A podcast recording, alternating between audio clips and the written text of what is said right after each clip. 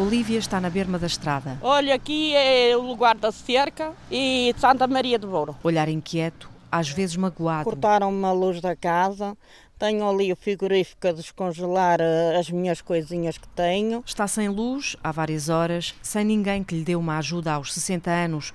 Parecem-lhe mais pelas dores que tem nas costas. Tenho uma pensão de sobrevivência, que o meu marido faleceu há 12 anos, e tenho 250 euros. Estão-me a tirar 130 para pagar este barraquinho, que comprei esta casinha para poder viver, toda degradada.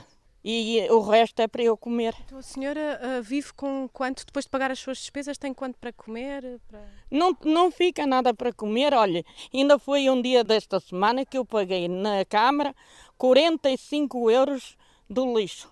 Paguei 60 euros na farmácia para medicação. Veja o que é que me ficou para comer.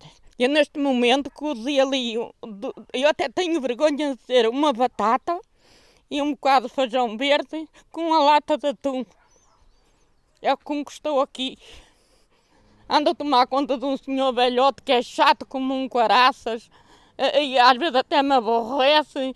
Eu tenho alturas que me apetece deitar na cama com tanta dor nas costas. Não estou na minha casinha porque, porque não tenho condições para isso. Olívia tem uma espécie de casa. Aqui é a minha cama onde eu durmo. Não tenho mobília sequer para pôr a roupa, como se vê. Olha, está isto assim, não tenho máquina de lavar. Cheira muito a mofo também? Cheira a mofo a casa, porque pronto, é assim como se vê.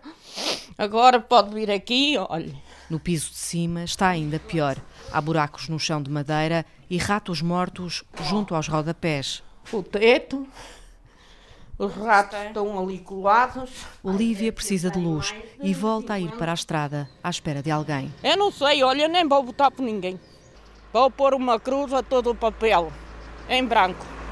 Pronto, acho que não está bem estas coisas. É preciso votar pela Olívia e ela tem o telemóvel sempre à mão. Pode gravar 93 352 2290. Olívia de Jesus Silva.